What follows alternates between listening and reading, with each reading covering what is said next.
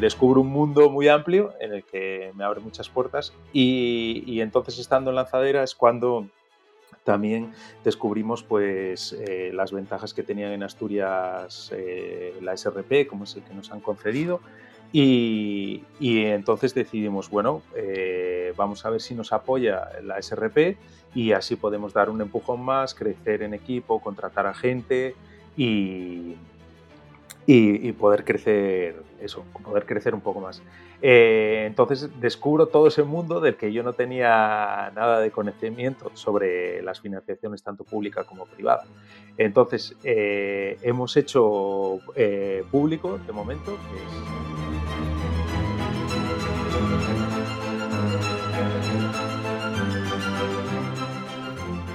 Hola a todos y a todas.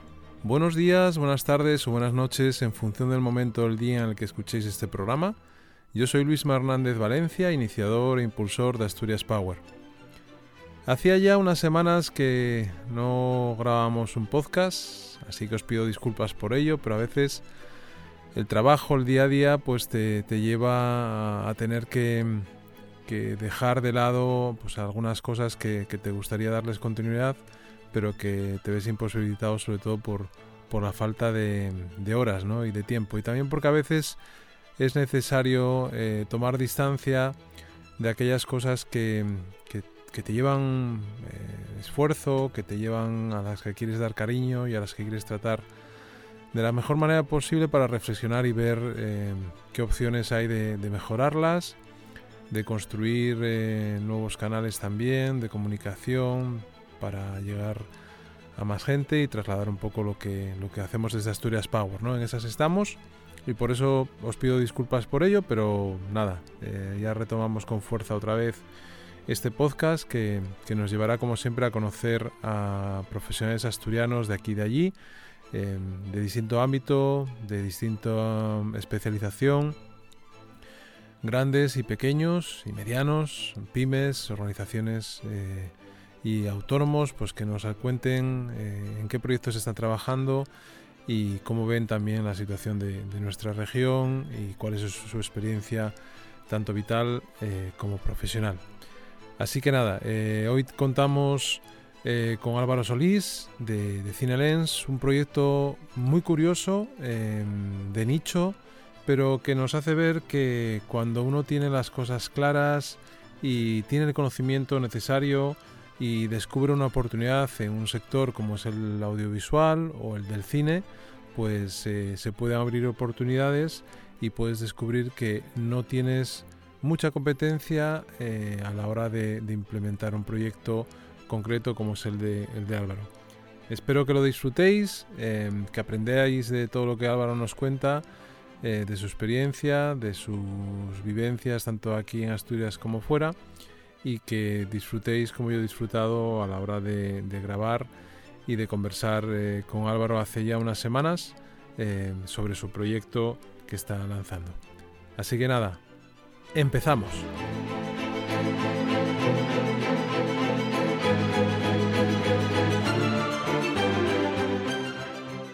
¿Qué tal Álvaro? ¿Cómo estás? Muy bien, encantado, un placer, Luisma. Oye, em, bueno, tenemos algún amigo en común por ahí, ¿no? Sí, exacto. Me han que eres amigo de Luis y de Patricia.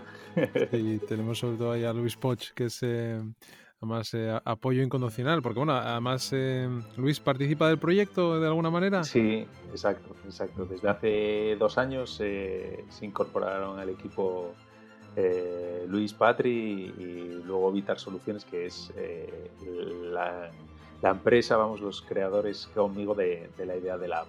Vale, vale. Bueno, vamos poco a poco, vamos poco a poco. Oye, ¿de, dónde es Álvaro?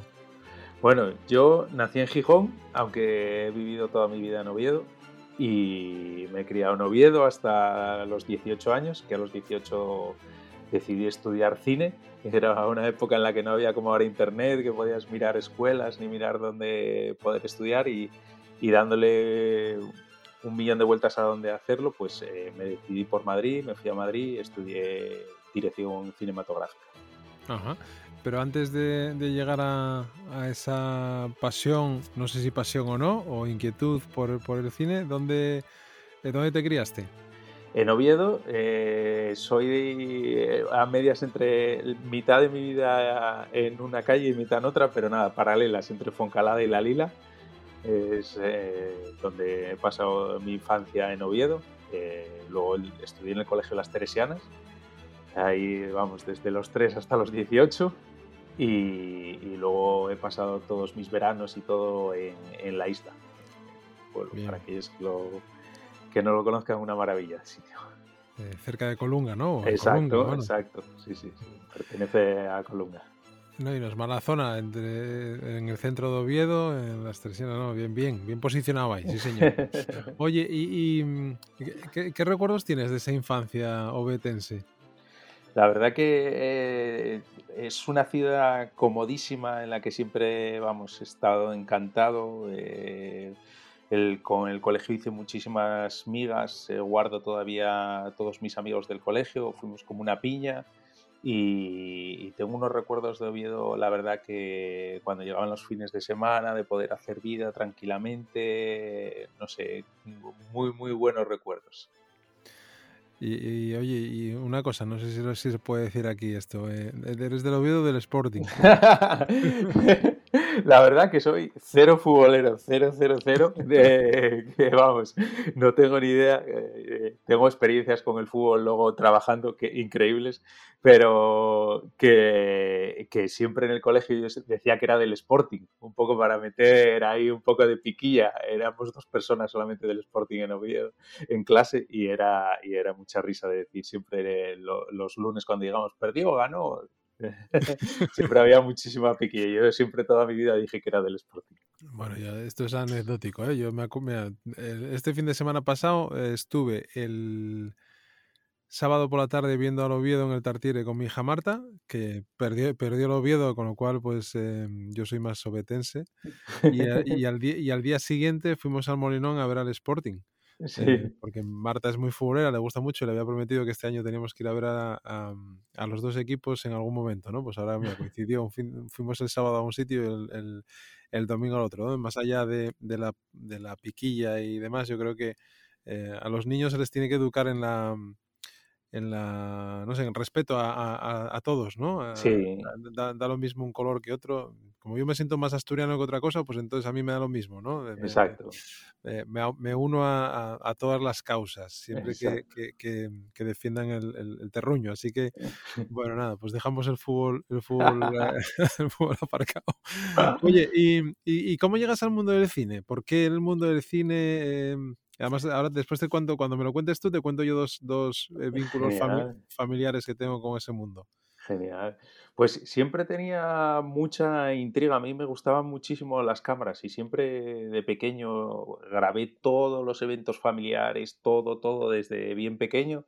Tenía una cámara, una High 8, luego pasé a otra que ya era un poco más en digital, pero siempre tenía, grababa desde muy pequeño todo. Y no entendía muy bien cómo, cómo era la industria del cine, ni cómo... Yo tenía claro que quería estudiar cine, pero no sabía todos los apartados que había dentro de esa industria. No sabía que existía el apartado de dirección, de producción, de, de, eh, dirección de fotografía, de sonido. O sea, tenía muy, muy, muy poca idea. Ajá. Y y digamos que, te decidiste, lo que decías antes, te decidiste por, mm, la Universidad de Madrid eh, después de explorar otras opciones y por qué en concreto eh, por Madrid. Eh, era una época en la que no teníamos la facilidad que tenemos ahora de Internet, no existía, han pasado 20 años y, y entonces no sabía muy bien. Eh, intenté Los Ángeles, que era lo, que más, eh, lo top del mundo, y intenté Los Ángeles y el presupuesto era altísimo, o sea, era carísimo irte a estudiar a Los Ángeles. Y entonces la otra opción que miré ya era Madrid o Barcelona, estaba entre Madrid o Barcelona. Y dije, bueno, más fácil, estoy más, más cerca de casa, eh, pues me voy a Madrid sabía que existían dos, tres escuelas y en un día me bajé a Madrid, recuerdo con mi madre, mm, vimos las escuelas que había en el mismo día y dijimos, bueno, y la que más nos gustó, al final elegimos la que más nos gustó, echamos inscripción y ahí, empezó todo. y ahí empezaste. Bueno, te, decía yo que dos, dos eh, anécdotas, o bueno, dos referencias más que anécdotas vinculadas con, con la familia. Em, la hermana de mi mujer, Arancha, eh, Arancha Cuesta, es guionista de cine eh, y estudió en Barcelona en la SCAC. Sí, exacto. estudió primero geografía e historia en, en Oviedo porque no, no, había hecho los deberes y no le daba la nota para entrar. Entonces el padre le dijo, pues como no tienes la nota para entrar, mm, te vas a esperar y haces eh, el puente y después cuando tengas eh, las posibilidades, pues lo, lo haces, ¿no? Y, lo hizo. Estudió primero, creo que fueron los tres primeros años de geografía e historia comunes y después ya pudo hacer el cambio de matrícula y irse, a Barcelona y después... Em, por parte de una prima de mi mujer y de, y de, y de Arancha, eh, Pachi Amezcua, que es director de cine y, guionista. sí. Eh, Pachi, de hecho, estuvo hace poco rodando aquí en, en Gijón una película para Netflix. El director de Infiesto. Sí. Eh, fui de visita al rodaje, les llamé que si podía visitarlo y fui a, visitar el rodaje. Pues, pues Pachi es bueno, muy amigo, muy, muy, amigo, un tío muy, además muy normal y, y muy accesible. Eh, nada, un crack. ¿Y Pachi estudió en Los Ángeles? Sí, y luego hablé con él, bueno, coincidencias de un poco de todo. Eh, es el director de fotografía con el que estaba rodando es un muy amigo mío con el que yo he hecho muchas películas justo estaban utilizando unas lentes bastante especiales que no se suelen ver mucho y entonces les llamé, me dejáis ir a, visitaros y a saltaros un poco un día en el rodaje y para allá. Oye, ¿y, cómo es esa, esa carrera? ¿Cómo, qué, te encuentras cuando, cuando empiezas a estudiar? Si es algo em, que te esperabas, que te sorprendió, que te decepcionó, no sé, esa, esa visibilidad que tenemos o esa visualización que hacemos de, algo cuando vas a empezarlo, ¿no? Y después lo que te encuentras cuando estás realmente haciéndolo. A mí me sirvió muchísimo, hay mucha gente que dice, ¿te sirve estudiar la carrera de cine o no te sirve? A mí me sirvió muchísimo porque creo que creó una base eh, en el primer año tocas eh, un montón de puntos diferentes, tanto es eh, cómo se estructura un guion, historia del cine, un montón de cosas básicas que creo que todo el mundo que, se dedica a los rodajes debería de, tener ese conocimiento. Yo, por ejemplo, tenía una, una idea muy básica de historia del cine, pero muy, muy básica. Y, por ejemplo, del momento guion, escribir, tenía cero, cero idea y, te das cuenta de que toda esa base hoy en día, eh, cuando estás viendo un proyecto, eh, se te ha quedado dentro y, creo que es muy necesario.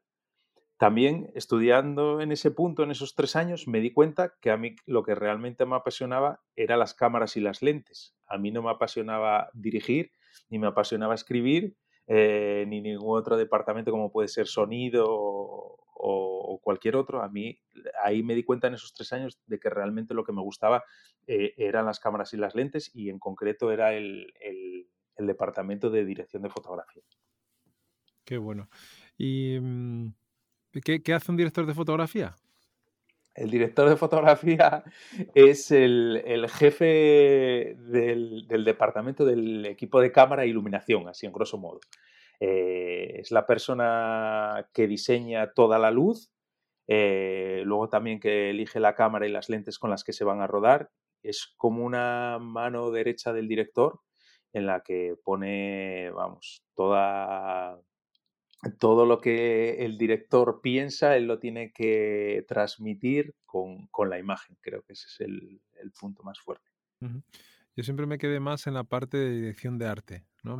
siempre, me ha gustado más la parte de, dar el tono, ¿no? El, digamos, desde mi desconocimiento, ¿no? El director de arte es aquel que, que crea la atmósfera, ¿no? De, lo que, de, lo que está ocurriendo, el, tono, el, color, un poco de la, de la, escena, ¿no? Cómo se colocan las cosas que, que, está ocurriendo en, en, el escenario, ¿no? Eh, eh, si, lo llevas, si lo llevas al mundo del diseño de la publicidad, pues es el que le da forma a la idea creativa, ¿no? Es decir, tienes el, creativo, el, copy, y después está el director de arte, que es el que, el que le intenta dar el tono a esa imagen para que sea efectivamente la imagen que, quiere transmitir lo que la marca o el anunciante desea, ¿no? Sí, sí, sí, sí, sí. La verdad que es impresionante el trabajo que hacen en dirección de arte, impresionante con los decorados y todo es un trabajo que muchas veces no se reconoce cuando, cuando ves unos decorados que son impresionantes y, dices, aquí hay mucha gente trabajando para que esto se vea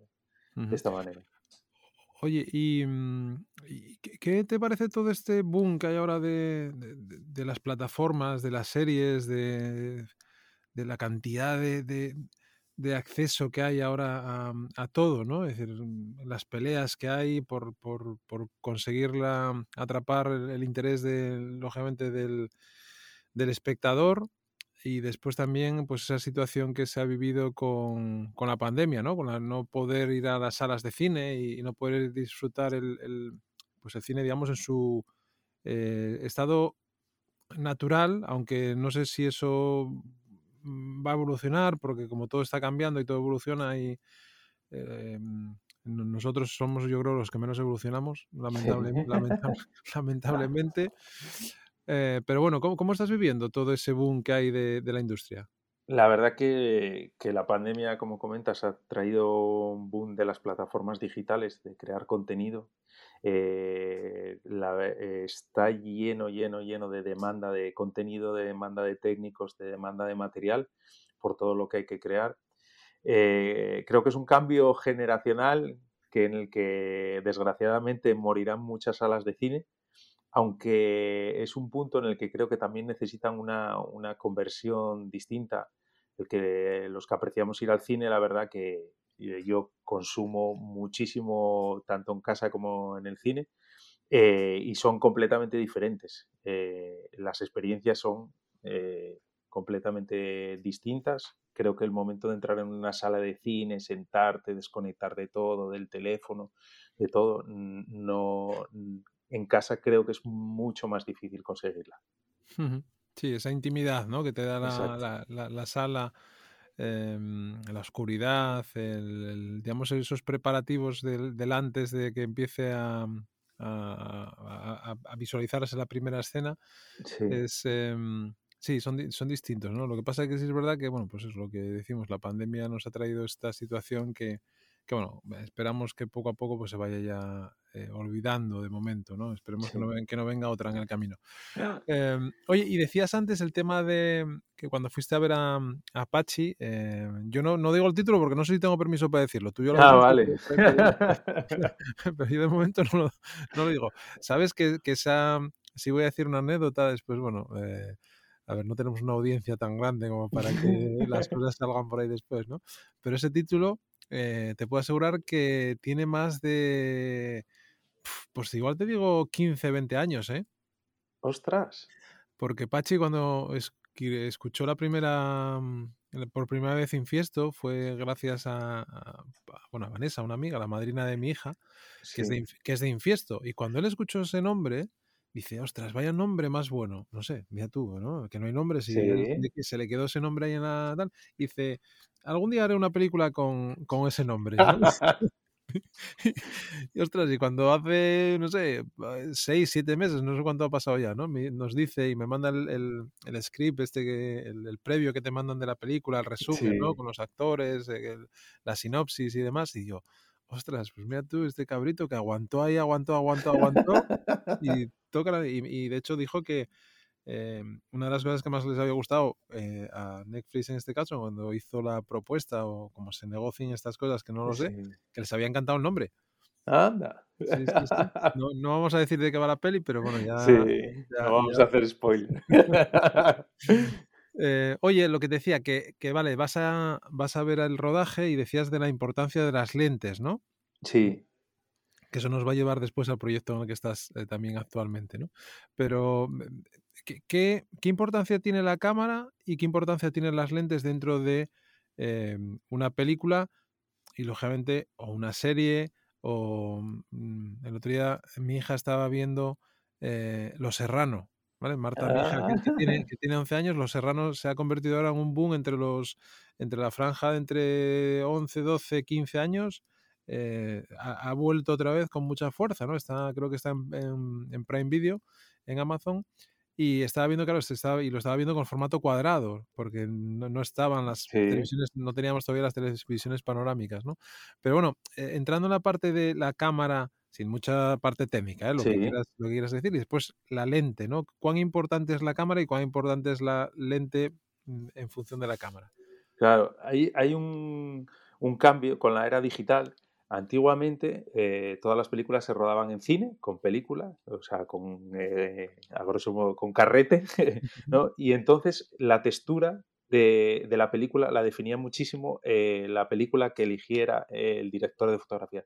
Si elegías Koda, Fuji y depende del ISO que eligieras, ya le daba cierto grano, cierta textura. Las lentes daban también una textura, pero no eran tan importantes como en el cambio a la era digital. ¿Qué ocurre e-, en la era digital? Aparecen las cámaras digitales y los sensores son tan buenos, tan buenos y tienen tan buena definición entonces hay que romper esa definición, llamémoslo ensuciándole, llamemos eh, así, eh, con las lentes. Entonces ocurre que hay un cambio eh, brutal y hay un boom por, la gente querer descubrir lentes de cine y querer eh, utilizar distintas lentes. Entonces, con esas distintas lentes ya marcan en rodaje una definición y se va a postproducción, para, entenderlo así fácilmente, se va a postproducción ya eh, definiendo una serie de colores, texturas, eh, que antes daba el negativo y ahora para romper esa, esa pureza de los sensores digitales dan las lentes. Entiendo que una lente lo que te permite es eh, abrir ángulo, cerrar ángulo, em, pues eso, ensuciar, ¿no? O, darle un filtro diferente a esa mm, calidad que te acabas de decir. Digamos que sería lo, similar que cuando tú haces una foto eh, con el móvil, le pones un filtro de, Instagram, ¿no? Un sepia o tal, y, le da esa, esa parte de, de, tonalidad, ¿no? Pero bueno, también entiendo que el enfoque, ¿no? Como cuando ahora eh, puedes hacer un retrato, ¿no? Y, el desenfoque o la profundidad que te da hacia atrás eh, de, la escena, ¿no? Pues eh, eso es lo que, lo que te permite jugar con, con, las cámaras. Mira, fíjate que el primer trabajo en el que yo, que yo tuve, que fue un estudio de diseño en Avilés, era un estudio donde mm, su principal negocio era la fotografía. El estudio lo, lo, gestionaba y yo creo que sigue existiendo todavía, Santiago Clavel Pinzón, que era el dueño, Santi.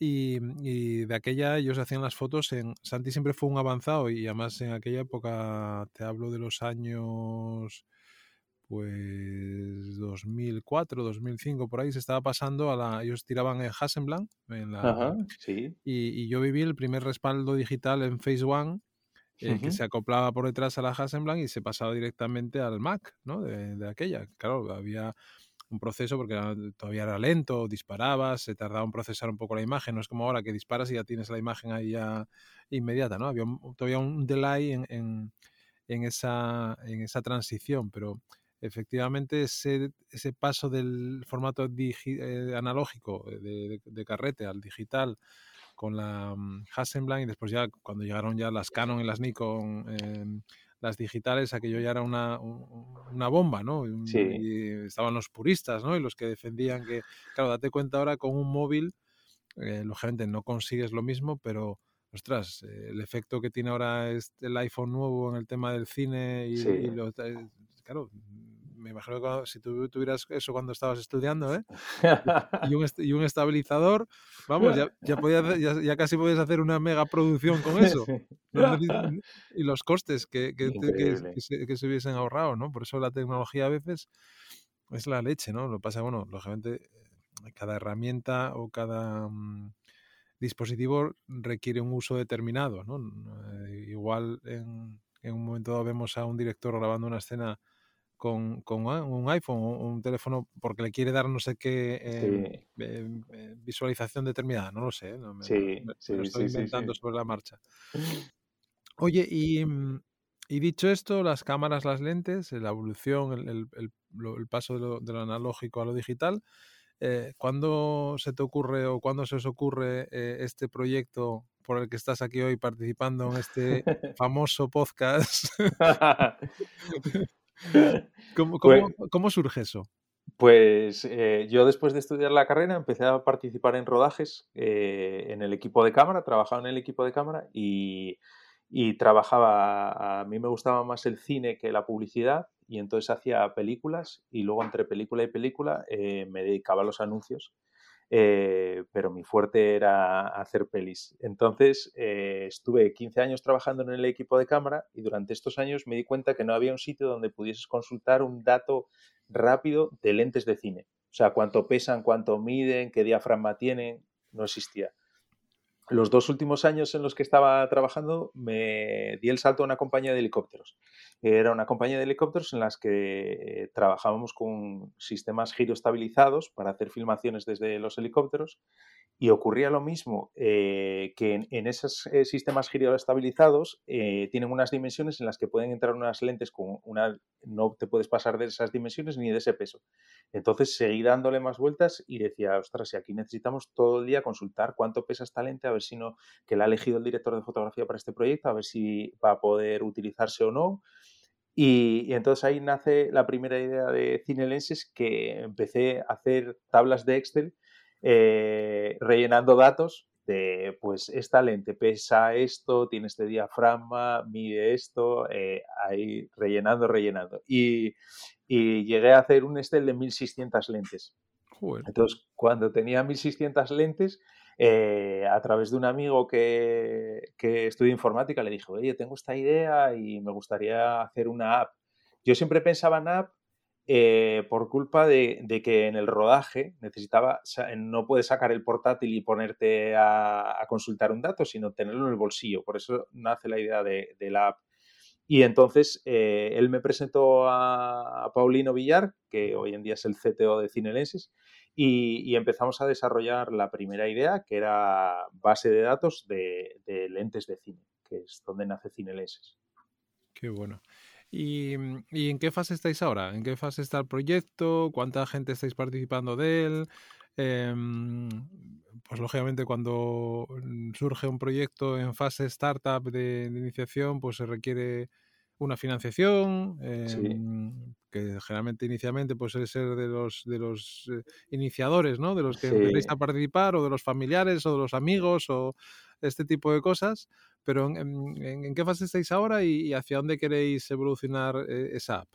o sea, para situarnos un, poco, eh, Cinelenses nace hace cinco años y yo combinaba rodajes eh, con Cinelenses, hasta que llegó un punto que me tenía que decidir eh, por qué parte tirar, porque veía que Cinelenses tenía tracción. Entonces, hace dos años decidí formalizar y hacer empresa y ahí es cuando, cuando eh, al hacer empresa Luis, Patricia y Paulino deciden entrar en, Cinelenses y, ahí creamos ya una verdadera startup.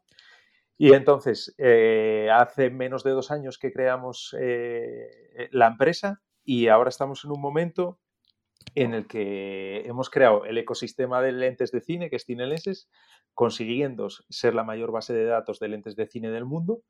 Y estamos en un punto en el que queremos pues, darle más visibilidad, eh, crear más comunidad, tenemos eh, 30.000 personas que la utilizan. Entonces, eh, llegado a este punto, estamos tanto lío de, a ver, hacemos una ronda de financiación para crecer más, eh, no hacemos ronda, hacia dónde tiramos, eh, monetizamos más por este lado, monetizamos más por el otro. Estamos... Porque vuestra monetización ahora, Álvaro, ¿de dónde viene? claro, primero era solo base de datos de lentes y entonces te dabas cuenta que monetizabas de las descargas. Eh, y los usuarios empezaron a pedirnos que dijéramos, bueno, pues ¿dónde las puedes alquilar esas lentes? Entonces empezamos a crear la parte de, alquiler y eh, las casas de alquiler de lentes de cine nos pagan una cuota anual eh, por subir su catálogo de lentes. Eh, luego creció más, pusimos dónde vender y eh, ahora el último punto que hemos creado es el marketplace, que es compra y venta de lentes. Hay muchísimo movimiento de compra y venta de lentes de cine y entonces eh, estamos monetizando por esa parte que diríamos que dentro de CineLens es como si dijéramos un Wallapop, pero solamente de lentes de cine. O sea, yo estaba, acabo de entrar ahora no había entrado nunca en la página de Cinelenses, ¿eh? eh y, y, claro, estaba hablando contigo, acabo de entrar y pensaba que me había equivocado por, por esto que acabas de decir, porque entiendo que es cinelenses.com, ¿no? Exacto.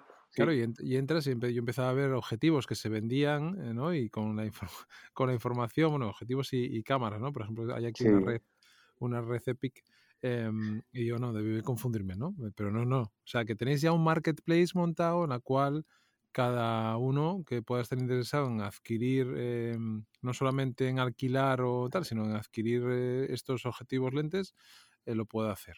Exacto, exacto. Eh. Pues curioso esto, ¿no? la verdad que es muy nicho, es un... bueno, pero, a, pero a veces en el nicho está el éxito también, ¿eh? Sí, sin, sin, sin, duda, sin duda, sin duda. Em, es un mundo muy cerrado, lo único que, te das cuenta que funciona tanto el alquiler, la venta, como los rodajes funcionan igual, estés donde estés del mundo. Da igual que estés en Los Ángeles trabajando con gente de Hollywood, que con gente de Bollywood en la India, que aquí mismo en España o en Londres, en, Pine.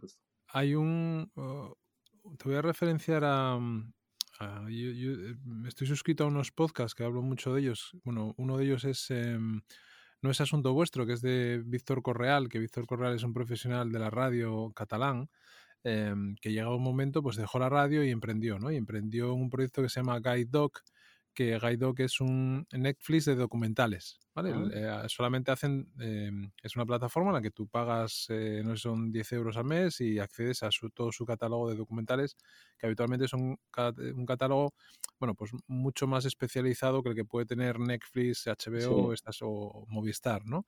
De todo el mundo, son documentales de todo el mundo, em, de hecho su mayor cliente está en Estados Unidos, es decir, su, su mayor rango de usuarios está en Estados Unidos y em, este, mm, Víctor tiene un, un podcast que se llama No es asunto vuestro, que tiene una parte abierta, una parte privada eh, y después una comunidad. Y esa comunidad lo que hace la gente es eh, comentar sus proyectos, ¿no? Y son proyectos que tienen que ver con lo que ellos llaman em, side projects, ¿no? Es decir, eh, es, vuestro proyecto es un side project, ¿no? Porque estáis lanzando algo que aparte de tener una app, tiene un espacio donde tú puedes em, atrapar a la gente, entre comillas, a tus clientes para que compren tus productos, ¿no? Y en torno a ello, eh, pues eh, él lo que hace es generar otro tipo de contenidos, una comunidad que ahora la tiene en Discord, eh, a la cual solamente accedes si pagas la cuota mensual. Y, yo creo que tiene mucho sentido para vosotros, porque él lo que hace es pues invitar a profesionales, en este caso del emprendimiento. tú podrías ser un invitado de este, de este podcast, porque él lo que busca es gente que haya emprendido además esto le va a gustar porque es de tema de cine y le encanta y, además le, encanta el cine. Él produce también eh, documentales em, eh, de, distinto tipo y entonces pues él crea una comunidad, ha creado una comunidad muy potente en torno al emprendimiento y el podcasting también, vinculado a todo el tema de los podcasts. Y, hay gente muy variada, ¿vale? de muy distintos tipos, pero como ejercicio para ver cómo están monetizando un contenido y cómo ha evolucionado sus canales para llevar a esa comunidad a donde, quiere, joder, siendo algo tan de nicho como lo vuestro, eh, yo creo que ahí también tenéis un, algo que explotar, eh, que es en la, creación no solamente de ese marketplace, donde hay una transacción y, lógicamente hay, interés por parte de, de, la gente especializada, sino también de una posible evolución como estrategia de contenidos y de comunicación puede ser vincularse a todo aquello que esa persona que está yendo a tu página le podría interesar recibir más información, ¿no? Bien sea de directores, bien sea de directores de fotografía, bien sea... Si lo llevas a ese nicho, vamos, yo, yo, yo, lo estoy visualizando un poco, ¿no? Hacia, hacia dónde podría ir, porque ahí el, el, lo que dicen los ingleses, el engagement con tus usuarios podría ser mucho mayor, porque no sería solamente el hecho de acudir a una compra puntual o una consulta puntual, sino que les tendrías incluso a las marcas, a las propias marcas de todas esas lentes, mm, podrían ser partícipes de esos canales de comunicación, ¿no? Bueno, no sé, estoy aquí... Sí, no, no, no, no, pero vamos, la idea eh, no más nada es caminado porque eh, ha ocurrido una cosa, nuestra comunidad ha empezado a crecer, sobre todo en redes sociales, mucho. ¿Qué les ocurre a las marcas? Que a las, los fabricantes de lentes saben que al final nuestros usuarios solamente quieren ver eh, cosas de lentes de cine. Entonces, eh, en diciembre, por ejemplo, empezamos a trabajar con Angenies. Angenies es un fabricante de lentes que tiene 100 años de historia y ha sido la primera vez que se ha lanzado a vender en un marketplace digital. Eh, ellos directamente vendían toda su vida a través de distribuidores y entonces eh, han dicho, bueno, vamos a probar. Entonces ha sido como una marca de 100 años muy hermética. Eh, ostras, vamos a probar cinelenses. Han probado y bueno, y están realizando ventas a través de la plataforma. Entonces están muy contentos y estamos abriendo ese camino con más fabricantes para que vean que, pueden utilizar otro tipo de venta Además, debido a la pandemia ha traído las consecuencias de no poder haber ferias como existían, que en realidad hay 10, 15 ferias de cine, de lentes de cine en el mundo al año, pues han visto que, no pueden acudir a esas ferias y entonces de ahí que, se estén lanzando a vender en, un marketplace en el que la gente solamente quiere ver ese tipo de producto. Claro que sí. Oye, y, mm, en esta parte que comentábamos de, que estáis ahora buscando, pensando si rondas, si no rondas, y si demás, em, aparece una, también una entidad eh, pública que es la, SRP, que os da un apoyo y, os da la posibilidad, pues oye, de, acceder a una, a una financiación, ¿no? Eh, ¿Cómo, a ver cómo hago esta pregunta, ¿qué experiencia tienes o cómo ves tú la mm, digamos, esa parte em, de la financiación pública frente también a la financiación privada, bien sea tradicional, financiera tradicional, que puede ser un banco, o, bien a través de eh, fondos, eh, business angels, o, incluso, no sé si en vuestro caso, incluso pueda haber em, algo de especialización dentro de, de, esa inversión, ¿no? Lógicamente, cuando alguien está en un sector industrial, pues busca eh, que ese fondo sea eh, bueno, que esté alineado con los principios, lógicamente, de la empresa, o si es más tecnológico, pues más tecnológico, lo que sea, ¿no? ¿Cómo habéis vivido ese acercamiento hacia lo público y la financiación? Y si habéis tenido algún intercambio de, información con, pues, con algún inversor, bien sea privado, family office o, fondo eh, tradicional. Hmm.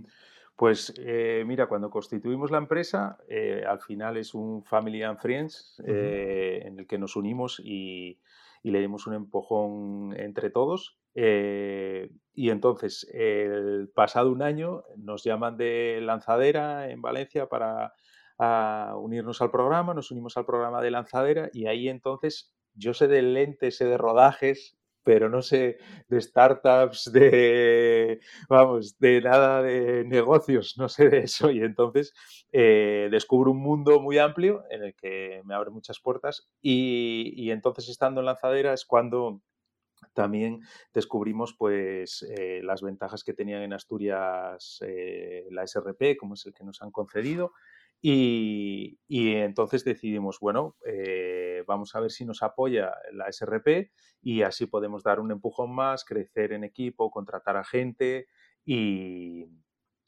y, poder crecer eso, poder crecer un poco más. Eh, entonces descubro todo ese mundo del que yo no tenía nada de conocimiento sobre las financiaciones tanto pública como privada. Entonces eh, hemos hecho eh, público de momento, que es la SRP, el que nos han concedido, y ahora estamos dándole la vuelta a abrir una ronda con financiación privada como comentas, hay varios fondos que a nivel de industria de cine, por ejemplo, que se dedican solamente a invertir en cosas que sean relacionadas con cine o productos de cine y, sí que hay más especializado. Lo que no sabemos es hacia cuáles dirigirnos. Hay mucha gente que está interesada en el proyecto, tenemos a, personas que nos están llamando a la puerta eh, que vienen de distintos ámbitos, pero que les llama mucho la atención y, y entonces estamos dándole una vuelta hacia dónde dirigirnos. Bueno, eso también es eh, también cuando tienes muchos pretendientes y, empieza, claro, porque cuando al principio eh, hay mucha incertidumbre, ¿no? No sabes em, cómo van a ir las cosas. Oye, después las cosas empiezan a sentarse un poco, empieza otra etapa y empieza el, ligoteo, ¿no? Empieza el cortejo, ¿no? Y, entonces ahí, bueno, también se pone interesante, ¿no? El, tema, tener la posibilidad de, escoger o de seleccionar o, de cuando acudes a, esa ronda o, empiezas a hablar con, con inversores del tipo que sean, pues oye, también es un aprendizaje seguramente para vosotros em, en ese sentido, ¿no? Total, total. Y, la experiencia... Estamos haciendo un máster, total. ¿Y, la, experiencia en lanzadera cómo, cómo es? Eh, ¿Todavía estáis allí? Eh, ¿Tenéis algún vínculo con ellos o no? ¿O ya estáis desligados? ¿Cómo, cómo funcionan esos programas en lanzadera? Eh, en lanzadera nosotros aplicamos a, a, un... A, a un perdón, nosotros en Lanzadera aplicamos a, un programa que tenían de cuatro meses. Eh, entonces eh, yo dije, bueno, voy a presentarme a Lanzadera. Eché la primera inscripción, de repente paso, la siguiente te pide más documentación, paso, la siguiente, y, llegas a cuatro puntos cuando ya entrevista final, digo, madre mía, aquí algo suena. Y entonces, de mil empresas que se presentan en cada ronda, en la que entramos nosotros, entramos 70 empresas. Eh, lanzadera al paso, la verdad que fue un cambio alucinante porque eh, estas cuatro meses en la que le dimos una vuelta totalmente a cinelenses, 180 eh, grados, el cambio fue alucinante, tanto la app como la web, cambio de diseño, cambio de, de estructurar por dónde íbamos, por dónde podríamos monetizar, por dónde no. Y entonces Em, en Lanzadera te ayudan, que es increíble la ayuda que tiene eh, para gente como nosotros con, una idea, un proyecto, eh, increíble todo lo que te echan una mano, pero lo que realmente a mí mm, más me gustó de Lanzadera es que tú tienes un problema, eh, estás al final 300 empresas en el mismo edificio y da igual que facture 50 millones de euros que 1000 euros que el problema muchas veces eh, te viene el de 50 millones de euros con un problema que a lo mejor se lo sabe resolver el de 1000 euros. Y eh, a la inversa. Entonces, esa sinergia entre todas las empresas es brutal y entre todos. ¿Qué, crees? Eh, no, te he preguntado hoy por, la pregunta que siempre hago, ¿no? Que sobre, que sobre Asturias. se, me, ha pasado preguntártela. Em, lo primero, ¿cómo ves Asturias em, en, el ámbito del emprendimiento eh, y en general, ¿no? Una persona joven eh, como tú y como yo, em, más tú que yo, pero bueno, ¿cómo ves esa, mm, esa situación que estamos viviendo como comunidad y dónde crees que mm, a empresas como la vuestra, em, pues tanto a nivel público como a nivel privado, que yo creo que no siempre el público tiene que ser lo que empuje, tiene que ser una parte de ello, lógicamente, pero no tiene por qué ser. Eh, tenemos que estar siempre pidiendo a, los mismos eh, las ayudas y demás. Eh, ¿cómo, lo ves la situación, Álvaro?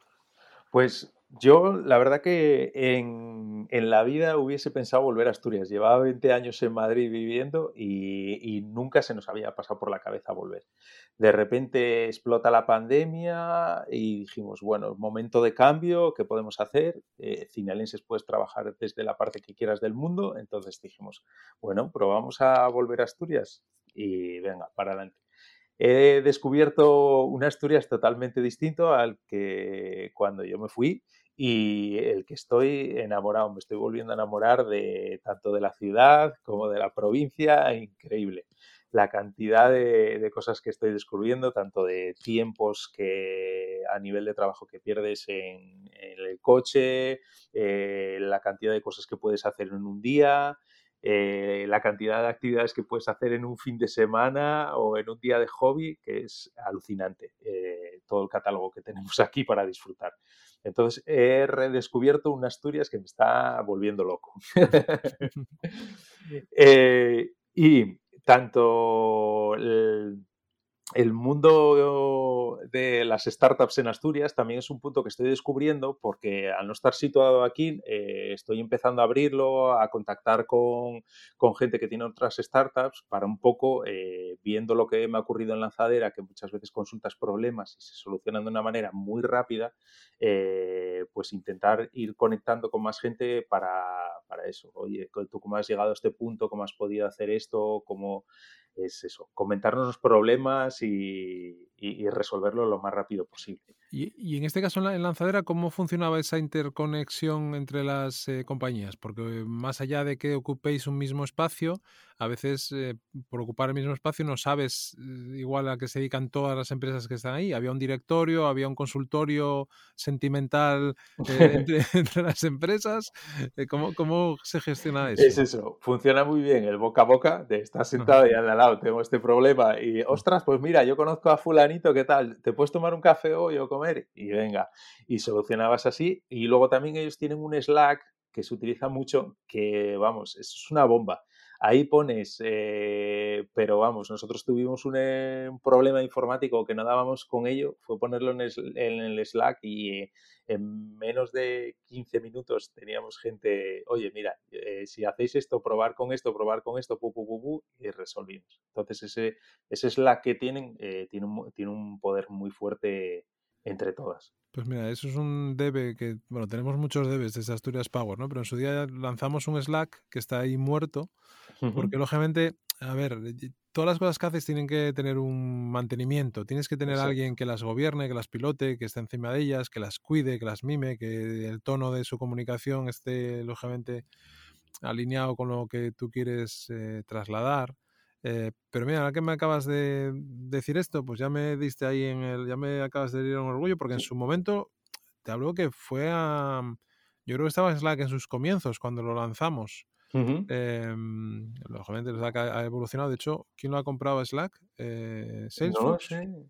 No lo sé. Mm, bueno, una de estas grandes. No sé si es Salesforce o Atlassian o no sé, una de estas. Eh, ha pagado una pastísima por, por, por ello. Pero sí es verdad que es una buena manera de hacer comunidad em, y, que la gente se pueda ayudar, ¿no? Con lo cual, mm, bueno, pues venga, te voy a coger el reto y, voy, a, voy a ver si le podemos dar un poco de caña a, a ese Slack que está muerto y lo podemos revivir un poco. La verdad que es una herramienta, yo nunca la había utilizado, eh, igual que Lino y Miguel, los CTOs habían utilizado ellos para otras cosas de su trabajo, pero que, y siempre me lo dijeron el Slack, el Slack, y yo no tenía ni idea y, al llegar allí pues tienes eh, varios eh, canales. Exacto, tanto rápidos. Sí, nosotros lo, podemos, o sea, lo utilizamos en el trabajo en este caso en Bedrock eh, lo utilizamos como herramienta de comunicación corporativa, ¿no? Para, tenemos ahí pues todos los, proyectos, eh, distintos eh, temas que puedan ser de interés, eventos, por ejemplo para los podcasts, hay uno general donde se vuelca todo, hay otro después, tú ahí puedes generar también privados y demás, ¿no? La verdad que veo una buena herramienta, sobre todo yo cuando llegué nos dijeron, mira, una cosa que os recomendamos es, haceros en la parte de presentaciones, presentar. Y parecía una tontería, pero llegas y mira, oye, soy Álvaro de Cinelenses, eh, aquí me tenéis para lo que queráis, estoy en el puesto tal. Eh, bueno, pues en este caso si lo abríamos en Asturias, pues dices, mira, soy Álvaro de Cinelenses, mi oficina está aquí o este es mi contacto y para todo lo que necesitéis. Y, la verdad que, que que a raíz de esa presentación te empieza a contactar gente, oye, mira, ¿puedo tomar un café contigo? Explícame. Cuando eh, nosotros, por ejemplo, abrimos la parte de Marketplace, eh, pues te unes a todos los que tienen un Marketplace y, dudas, cómo llegáis al cliente, eh, cómo habéis crecido más rápido, cuáles han sido vuestras experiencias. Es eso, todo el mundo sale ahí una bomba, te cuentan de todo, o de redes sociales, y de, oye, ¿tú cómo has llegado a tener tantos seguidores? O tú, yo sabía mis puntos fuertes y mis puntos débiles. Entonces, más o menos vas sabiendo los de cada uno y, sabes dónde puedes ayudar o dónde no. Eh. Oye, Álvaro, pues eh, muchas gracias por, tu tiempo de, esta, bueno, medio mañana, medio tarde, bueno, digamos mediodía, mediodía largo de, viernes en el que estamos, en el que estamos grabando. Eh, encantado de conocer vuestro, vuestro proyecto de que hayáis decidido hacer ese regreso a Asturias para, para vivirlo desde aquí y construir eh, un proyecto mm, desde, desde, en este caso, desde Oviedo, donde estás tú, y que podáis hacerlo crecer y, oye, si, si, esto trae generación de algún puesto de trabajo más, ¿no? Y, de que tenga que, que mm, dar visibilidad a, a, proyectos como este, pues nosotros encantados, como siempre digo, de, de hacerlo, ¿no? que es uno de los papeles de, del podcast de Asturias Power y del canal en general, dar visibilidad a aquellos proyectos que, que lo necesiten, que nos lo pidan o que surjan en el camino y en la oportunidad de conocerlos, ¿no? sin, sin más. Pues muchísimas gracias por dar esta oportunidad de explicar un poco qué es este mundo nicho friki de cinelenses y aquí nos tenéis para lo que queráis y que se puede trabajar desde un sitio tan impresionante como Asturias y que te llamen de Hollywood gente que está nominada al Oscar en este momento y te diga, pero ¿dónde tienes tu oficina? Y yo diga, no, en Oviedo, ¿dónde está eso? es una ciudad pequeña en el norte de España, pero ¿qué dices? Entonces eh, cómo poder decir que no estoy en Silicon Valley, pero estoy en Asturias y se puede llevar eh, un proyecto como este, sacarlo adelante. Qué bueno. Oye, pues Álvaro, nos vemos en el camino. Muy bien, un millón de gracias. A ti, mucha suerte, muchas gracias.